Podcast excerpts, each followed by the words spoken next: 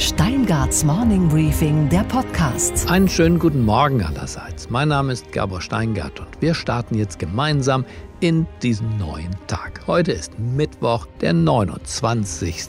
Juli. Die NATO ist ein Zombie und die USA müssen dringend raus aus Irak und Syrien und, na klar, Donald Trump sollte die Grenzen knallhart dicht machen, denn illegalen Einwanderer sind für die USA das Problem. Das sage nicht ich, sondern das sagt Douglas McGregor, pensionierter Offizier der US-Armee und Kommentator beim Fernsehsender Fox News. If you've got 30 million illegal residents inside your country who violated your borders, disregarded the rule of law, you've got a national emergency. We've had this for many years, so that's absolutely the case. Secondly, only the president can address this. He has the constitutional authority to do so. Und warum ist dieser Douglas McGregor so wichtig, dass wir heute Morgen mit ihm diesen schönen Tag eröffnen? Naja, einfach, weil er der nächste amerikanische Botschafter in Deutschland werden soll. Der Präsident Donald Trump hat ihn bei Fox News als Kommentator gesehen. Er hat ihn als Bruder im Geiste erkannt und von dort quasi rekrutiert. Douglas McGregor soll das Verhältnis Amerikas zum Beispiel zur Bundeskanzlerin reparieren, das nach vielen Auftritten von Donald Trump als leicht lediert betrachtet werden darf. I say, Angela, Angela, you gotta pay, Angela. I go in, make a speech. I say, let me speak to Angela. Angela, you gotta pay your bills. You're way behind. Douglas McGregor war die meiste Zeit seines Lebens Kämpfer beim Militär und auch im Zweiten Golfkrieg war er dabei. Er hat es bis zum Oberst geschafft, zum General hat es nicht gereicht. Dafür war er offenbar zu aufmüpfig gegenüber seinen Vorgesetzten. Aber darauf kommt es jetzt ja gar nicht an. Hauptsache, er ist dem neuen Oberbefehlshabenden Donald Trump loyal ergeben. Und das scheint er zu sein. Die Deutschen, die natürlich nicht genug für ihre Verteidigung ausgeben können, stellt er genauso an den Pranger wie sein Präsident, nur vielleicht im Ton etwas diplomatischer. Well, that's that's only part of the problem. The larger problem is that the Germans, thanks to us, don't feel obligated to defend themselves. And the president has simply said, look, why should the American taxpayer defend you if you aren't willing to defend yourself? There's this thing called Article 3 in the NATO treaty that says each country will build adequate defenses for itself. They're not doing it. Zu Deutschland hat McGregor eine besondere Beziehung. Erst als Schüler und später dann auch nochmal als Soldat war er im Deutschland des Kalten Krieges. Naja, das kann ja aufregend werden für ihn und auch für uns. Seit dem Kalten Krieg hat sich ja einiges getan. Oder anders gesagt, wir sind neugierig auf den neuen Mann, den Donald Trump uns da vorbeischickt. Unsere weiteren Themen heute. Der Russland-Experte Udo Lilischkis, einst Studioleiter der ARD in Moskau, erklärt uns jetzt gleich, was die Anti-Putin-Proteste im Osten Russlands für den starken Mann im Kreml bedeuten. Putin hat ein Legitimationsproblem, das ist offensichtlich. Und die Nervosität im Kreml ist auch groß. Wir haben auch in den letzten Wochen beobachtet, dass die repressiven Aktionen deutlich zugenommen haben gegen Journalisten, gegen Demonstranten. Außerdem, wir hören schon heute Morgen, welche Fragen Olaf Scholz und Peter Altmaier später im Finanzausschuss des Bundestages zum Thema Wirecard gestellt bekommen. Denn da ist heute das große Ministergrillen angesagt. Und was die neuen Quartalszahlen von eBay über das Konsumentenverhalten der Amerikaner verraten, das wiederum verrät uns unsere Börsenreporterin Sophie Schimanski. Und wir sprechen über den Fußballclub Schalke 04 und wir werfen einen wohlgefälligen Blick auf die melancholischen und poetischen Verse einer berühmten amerikanischen Sängerin.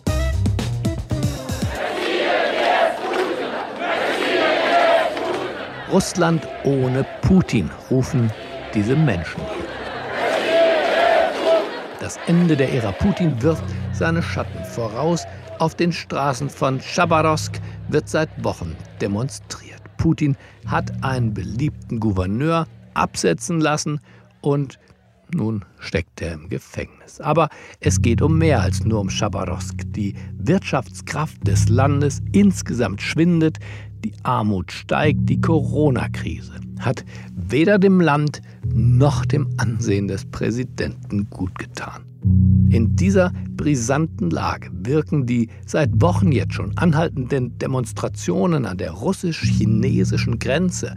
Wir reden von einem Flecken Erde 6000 Kilometer von Moskau entfernt. Diese Demonstrationen, über die das Fernsehen hierzulande bislang kaum berichtet hat, wirken wie ein Fanal.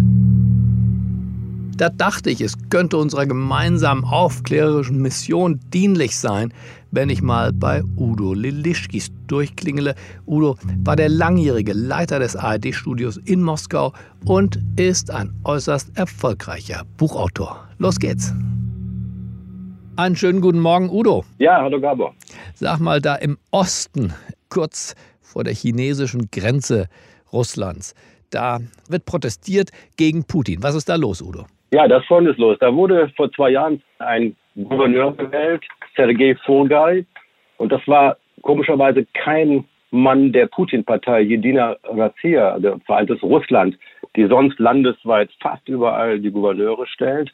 Und das war eine Riesenschmach für den Kreml. Der hat alles Mögliche versucht, um den eigenen Kandidaten durchzukriegen. Aber Furgay gewann mit fast 70 Prozent. Und das war eine Protestwahl die Leute da oben im Osten waren sauer. Es gibt viele soziale Probleme. Man fühlt sich von Moskau vernachlässigt. Der wurde jetzt kürzlich medienwirksam verhaftet vor laufenden Kameras. Ziemlich dramatische Bilder und wurde dann eines Auftrages bezichtigt für einen Mord oder mehrere Morde sogar, die er 2005 erteilt haben sollte. Und was kann da dran sein? Hältst du das für denkbar? Klar ist das denkbar, sagen auch Leute, die ihm durchaus nahe stehen. Die Sitten sind rau, da oben im fernen Osten sowieso und erst recht. Aber dieser Mann hat sich in zwei Jahren zu einem extrem beliebten Gouverneur entwickelt, trotz dieser Vergangenheit mit Fragezeichen. Er gilt sehr beliebt, er ist pragmatisch, er ist rumgefahren, hat Probleme gelöst und jetzt waren die Leute extrem sauer, als er abgelöst wurde. Und dann kam diese Verhaftung und viele halten das für einen gewaltigen Fehler des Kreml, denn die hat jetzt die größten Proteste seit den 90ern ausgelöst. Die Zahlen schwanken dramatisch. 6500 sagen die Behörden, das ist ein Witz, das glaubt keiner. Die Opposition meint, es sind 90.000, es könnte auch ein bisschen hochgeschätzt sein, aber es sind sehr, sehr, sehr viele. Und das Spannende ist, weil es so viele sind, wagt die Polizei sich da nicht ran. Also es ist auch eine Demonstration von Machtlosigkeit, die der Kreml da aushalten muss. Und das finden viele so spannend. Und die ersten Politologen reden von einer ersten Schwalbe vielleicht für eine größere Bewegung im ganzen Land. Ja, das wäre meine nächste Frage. Wie ist die Situation? Ist das ein regionales Ereignis dort, eine regionale Unzufriedenheit weit, weit weg, über 6000 Kilometer ja vom Machtzentrum, vom Kreml entfernt?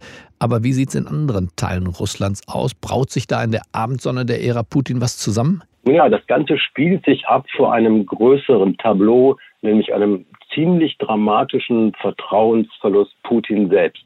Mitten in der Krise. Das ist ja das Überraschende, derweil ja doch viele Regierungschefs gerade in der Krise eigentlich eine gute Figur machen. Es ist die Stunde der Exekutive. Angela Merkel profitiert, Sebastian Kurz in Europa. Warum kann Putin nicht profitieren? Naja, zum einen ist das so ein bisschen, wenn man das zynisch sagen will, ein Autokratenschicksal. Genauso wie er über 20 Jahre alles Schöne und Erfolgreiche immer auf sein Konto buchen konnte, wie zum Beispiel die Rückholung der Krim. Genauso wird ihm aber jetzt als Frontman, als äh, einzigen großen Führer alles Schlechte angerechnet. Und dazu gehört zum einen natürlich die, die lang anhaltende Wirtschaftskrise, die jetzt aber durch Corona nochmal richtig zugelegt hat. Man rechnet ja von einem Absturz beim Bruttoinlandsprodukt von zwischen 8 und 13 Prozent. Dazu kommt, er hat die Aura des mächtigen Mannes verloren. Er ist in der Corona-Krise fast völlig abgetaucht. Der Moskauer Bürgermeister Serbjanin hat sich da wirklich erfolgreich profitiert als Krisenmanager. Dazu kommt, die Geschäftsleute sind sauer, weil die Corona-Hilfen des Staates eben nur als Kredite kommen. Die müssen dann zurückzahlen. Aber wie, fragen sie sich. Die Arbeiter sind sauer. Acht Millionen sind arbeitslos. Es gibt keinen Job, aber es gibt auch keine Staatshilfen. Und da ist vieles erschüttert worden an Vertrauen auf den paternalistischen Staat. Und das war ja immer der Deal. Man lebt zwar bescheiden und eher schlecht, aber der Staat ist dann doch da, um das Wichtigste zu liefern. Und das macht er jetzt auch noch nicht mal. Und dazu kommt noch mal als dritter Faktor vielleicht dass das, was Putin so beliebt machte noch vor einigen Jahren, nämlich zum Beispiel diese äh, Annexion der Krim, das hat sich abgenutzt. Das funktioniert nicht mehr. Die Leute merken jetzt, dass dieser ganze Patriotismus niemanden satt macht. Und der Blick in den Kühlschrank ist ziemlich düster und ziemlich ähm, wenig erfreulich. Das schlägt jetzt alles gemeinsam durch. Und in Chabadovs, um dahin zurückzukommen, war das jetzt so ein Auslöser. Ja, diese Verhaftung des so beliebten Gouverneurs hat das dann quasi auf einmal explodieren lassen. Und das heißt, dass die russische Bevölkerung in ihm keinen Führer mehr sieht, würdest du das sagen? Und dass die naja, die normale Bevölkerung sich bereits nach Alternativen umschaut oder ist das die normale Abkühlung, der dann auch wieder eine heißere Phase der Zuneigung zu diesem Autokraten vielleicht folgen kann? Putin hat ein Legitimationsproblem, das ist offensichtlich und die Nervosität im Kreml ist auch groß. Wir haben auch in den letzten Wochen beobachtet, dass die repressiven Aktionen deutlich zugenommen haben gegen Journalisten, gegen Demonstranten. Und er hat natürlich einen gewaltigen Apparat da zur Verfügung. Äh, geht die Sympathie runter, muss halt der Druck ein bisschen hochgefahren werden. Ich meine, das Referendum, Udo, hat er ja gewonnen. Äh, das Verfassungsreferendum, das ihm doch weitreichende Befugnisse einräumt und eben auch die Möglichkeit, sich erneut und immer, immer wieder an die Spitze dieses äh, großen, wenn auch etwas notleidenden Staates zu stellen. Also zumindest da hat er doch eine juristische Legitimationsbasis geschaffen. Ja, das, bei dem Referendum gibt es inzwischen ja doch massive Zweifel, ob da alles mit rechten Dingen zuging. Die wahren Zustimmungs-, aber auch Beteiligungszahlen sollen doch deutlich geringer gewesen sein, heißt es. Er hat ja selber offen, also in beneidenswerter Offenheit gesagt, eine Suche nach einem Nachfolger, die jetzt ja sonst beginnen würde, die würde die ordentliche Regierungsarbeit lähmen. Wir müssen aber arbeiten und keine Nachfolger suchen. Also ich meine, schöner kann man es ja kaum noch sagen. Die suchen nach demokratisch gewählten Nachfolgern ist quasi schon ein Verhängnis für das Land. Das hat er dann ziemlich klar gemacht. Das Referendum hat ihm aber formal die Legitimation gegeben, weiterzumachen. Und das ist für viele natürlich eine etwas düstere Perspektive. Und das Volk wird aufbegehren, Revolution veranstalten oder, wie so häufig in der russischen Geschichte, murrend und zähneknirschend sich fügen? Was ist deine Prognose? Die Frage ist gemein, weil die natürlich auf die Zukunft bezogen ist. Und noch kämpfen Bulldoggen unter dem Teppich und noch sitzt Putin auch recht fest auf seinem Stuhl und er hat einen Apparat äh, um sich aufgebaut, der ihm, glaube ich, das noch einige Zeit ermöglichen kann. Es sei denn, es passieren weitere Dinge, die wir beide nicht kennen. Wenn wir gucken mal das Maidan, wo ich ja länger war, da waren ein paar Studenten, die demonstrierten still vor sich hin, erst als Janukowitsch die zusammenprügeln ließ sehr, sehr brutal von Hundertschaften seiner Spezialpolizei. Da gingen die Bilder um die Welt nicht, aber auch durch die ganze Ukraine. Da kamen am kommenden Wochenende eine riesige Zahl, 100.000 Leute und mehr auf dem Maidan. Da begann der Euromaidan. Also hatte auch keiner mitgerechnet vorher. Hast du eigentlich in deiner langen Zeit in Moskau und auch bei deinen Reisen durch das weite Russland Repression staatlicherseits, Ausspionieren, Inhaftierung, ähnliches erlebt? Nein, wir wurden überwacht sehr stark und den Druck bekamen dann unsere Gesprächspartner, die in der Tat immer mehr Angst hatten in den letzten Jahren, die oft Gespräche kurz vorher absagten. Da hat die andere Seite wieder mitbekommen, wir wollen die treffen, dann kriegten die einen Anruf, das sagten die teilweise auch. Und da wurde ihnen dringend nahegelegt, uns nicht zu treffen, weil wir seien doch böse Westagenten von der ARD. Und dann passierten diese Interviews nicht. Aber mich selbst hat man eigentlich nicht von staatlicher Seite behelligt. Gott sei Dank. Ja, sehe ich auch so. Udo, dann bedanke ich mich für die Einschätzung und wünsche einen fröhlichen Tag. Ja, die auch, Gabor. Danke. Tschüss. Olaf Scholz und Peter Altmaier sind heute Morgen zwei gefragte Männer, beziehungsweise zwei befragte Männer. Denn heute ist Anhörung im Finanzausschuss des Bundestages. Also Showtime für die beiden. Thema, klar, ist der Wirecard-Skandal und die Frage, wer wusste was. Matthias Hauer sitzt für die CDU im Finanzausschuss. Er ist gleich mit dabei und er hat uns vorab schon mal erzählt, welche Fragen er und seine Truppe gerne stellen möchten. Der Fragenkatalog, den wir übersandt haben, der wurde kürzlich beantwortet. Jetzt haben wir erstmalig die Gelegenheit, auch den zuständigen Bundesfinanzminister zu befragen. Und was sind die griffigsten Fragen? Also an ähm, Bundesminister Scholz wird es sicherlich darum gehen, wie der Minister seine eigene Rolle bewertet, die seines Ministeriums, aber auch die Rollen natürlich von BaFin, von dieser äh, deutschen Prüfstelle für Rechnungslegung, der deutschen Börse und der Wirtschaftsprüfer im Fall Wirecard. Ähm, es wird darum gehen, ähm, wieso die BaFin Und für die BaFin hat nun mal das Finanzministerium, die Rechts- und Fachaufsicht, keine eigenständige Prüfung bei Wirecard vorgenommen hat, sondern die Prüfung äh, dieser DPR abgewartet hat. Jetzt ist es das erste Mal, dass der Bundesfinanzminister ähm, sich bei Wirecard den Fragen der Abgeordneten stellt. Und ob es später einen Untersuchungsausschuss äh, geben soll, das muss zu einem späteren Zeitpunkt entschieden werden. Wir sind bei der Aufklärung noch ganz am Anfang. Klar, dass die CDU vor allem den SPD-Finanzminister unter Feuer nehmen will. Der Bundestagswahlkampf des Jahres 2021 hat in den Köpfen der Abgeordneten längst begonnen.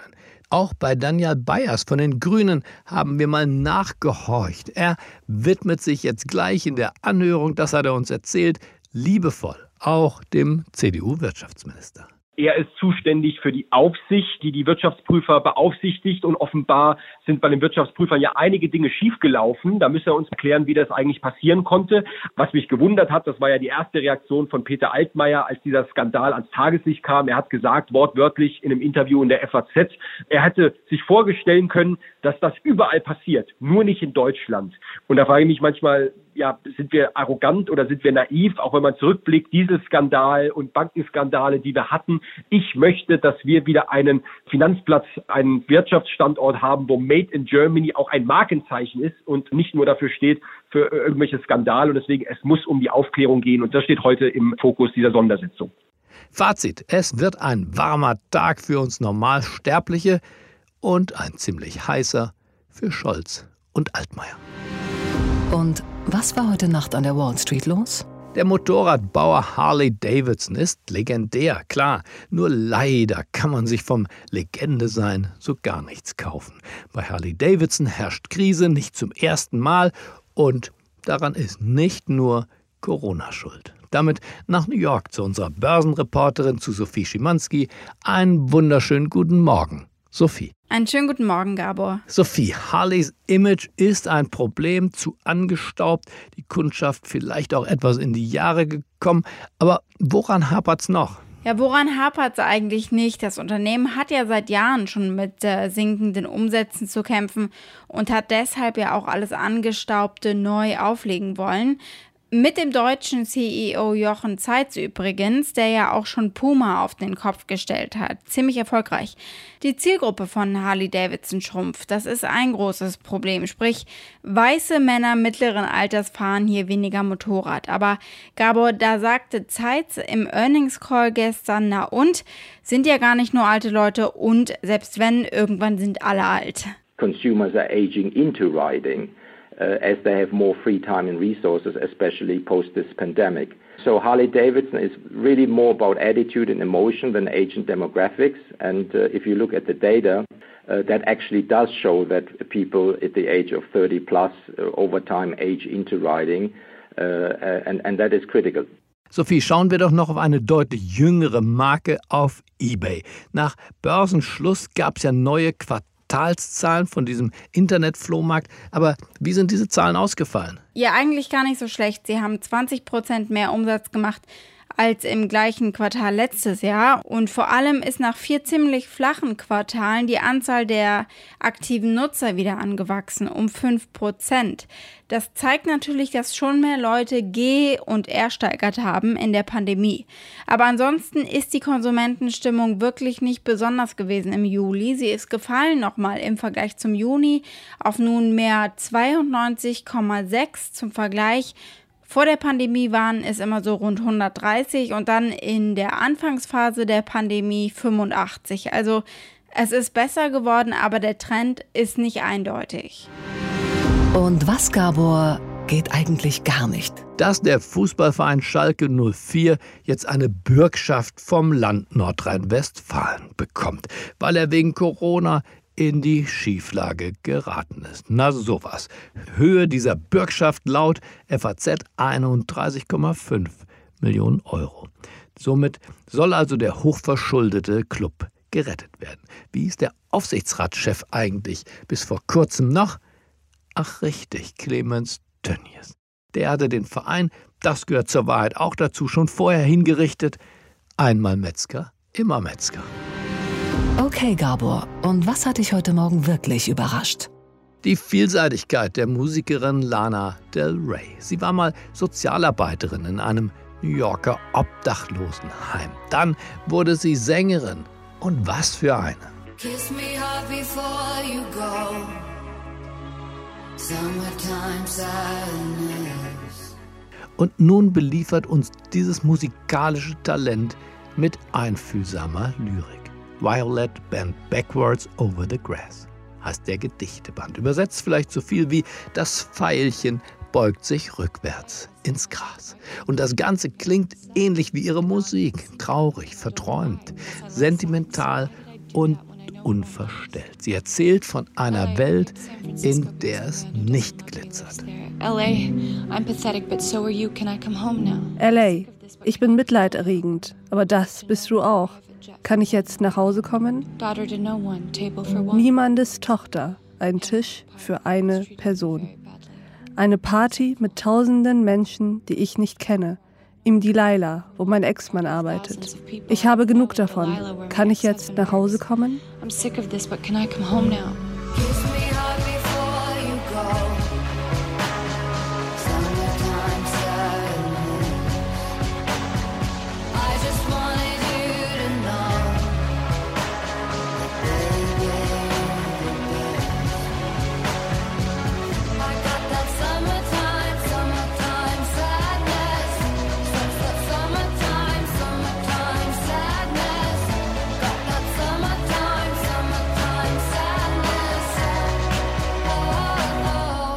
Ich wünsche Ihnen einen gefühlvollen Start in diesen neuen Tag. Bleiben Sie mir gewogen. Es grüßt Sie auf das Herzlichste, Ihr Gabor Steingart.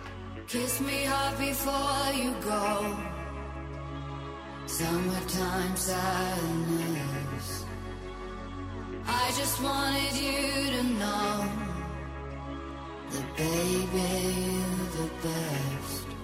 I got my red dress on tonight. Dancing in the dark in the pale moonlight. Done my hair up real big, beauty queen style. High heels off, I'm feeling alive.